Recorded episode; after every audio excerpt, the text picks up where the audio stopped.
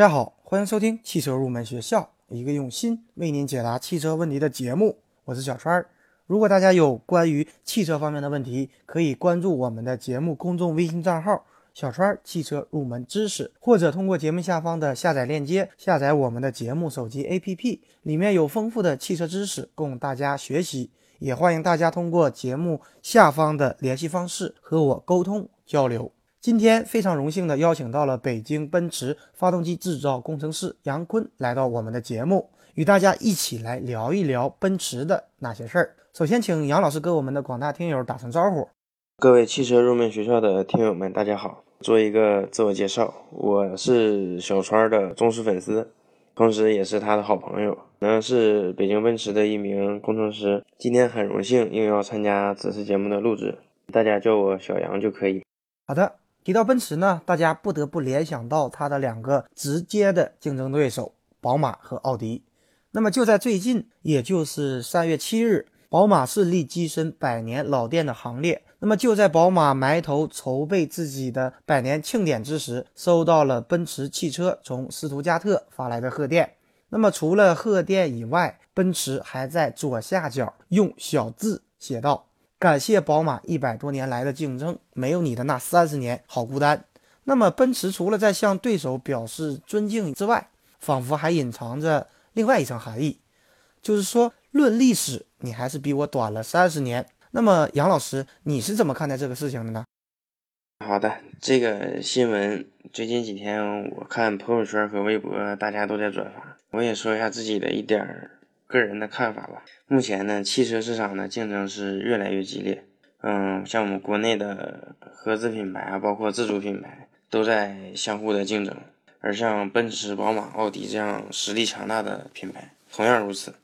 通过这次事件呢，可以说奔驰是在借力打力，借助宝马成立一百周年的这个活动来宣传自己。实际上呢，奔驰除了发来贺电以外，还在自己的官网上登出消息，表示呢，奔驰的博物馆将在三月八号到十二号对宝马的员工免费开放。同时呢，驾驶宝马车的参观者也可以免费的把车停在博物馆的最好的停车位上。对于此次事件呢，宝马的官方并没有做出相应的回应，但是呢，据说是遭到了宝马的粉丝的回应。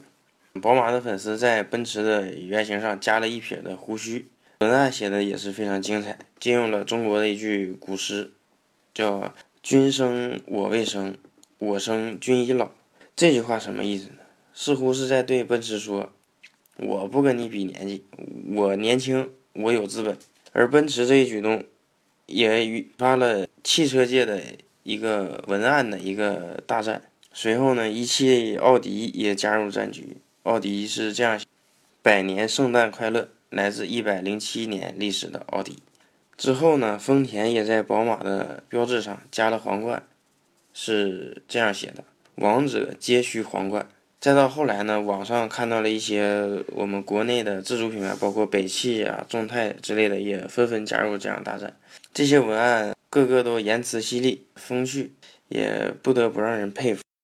好的，杨老师。那么我这里呢还有一个听友提出的问题，希望您能给解答一下。他问到有戴姆勒奔驰，还有梅赛德斯奔驰，那么他们三者之间到底是怎样的一种关系呢？好的，这个问题呢要归溯到奔驰的历史。在早期，戴姆勒和奔驰是两个独立的公司。在一九二六年，戴姆勒和奔驰两家公司合并，所以叫戴姆勒奔驰。而为什么叫梅赛德斯奔驰呢？是在欧洲，当时有一位商人，他一次性购买了戴姆勒三十六辆汽车，这在当时相当于是一年的产量。但是呢，这位这位商人提出了两个要求：第一，就是取得当时的独家代理权；第二个，就是用他的小女儿的名字梅赛德斯来命名以后的车型。所以说，至今我们看到的奔驰都叫梅赛德斯奔驰，而梅赛德斯奔驰归属于戴姆勒公司。嗯，同时现在戴姆勒公司旗下包括梅赛德斯奔驰、Smart、迈巴赫等等等等好多车型，这就是三者之间的关系。好的，说完了历史，那么接下来想和杨老师讨论一下奔驰的发动机方面的问题。现在奔驰很多车型它采用的是 M274 发动机，那么奔驰发动机技术在哪些方面有着独到之处呢？那么就简单的谈一下我自己对274发动机的一个了解。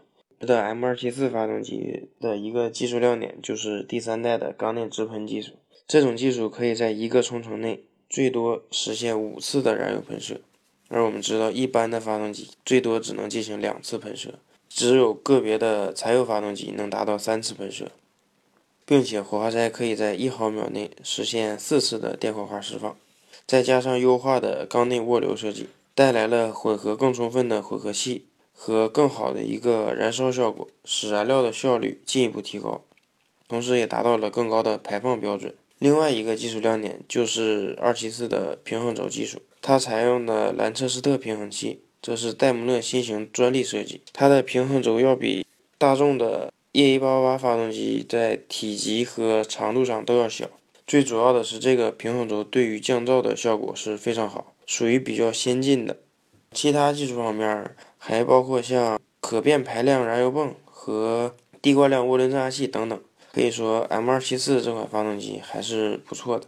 好的，感谢杨老师精彩的解答，也感谢杨老师接受我们的邀请。那么由于时间关系，今天的专访就到这里。节目最后，欢迎大家加入我们汽车研究生团队的会员。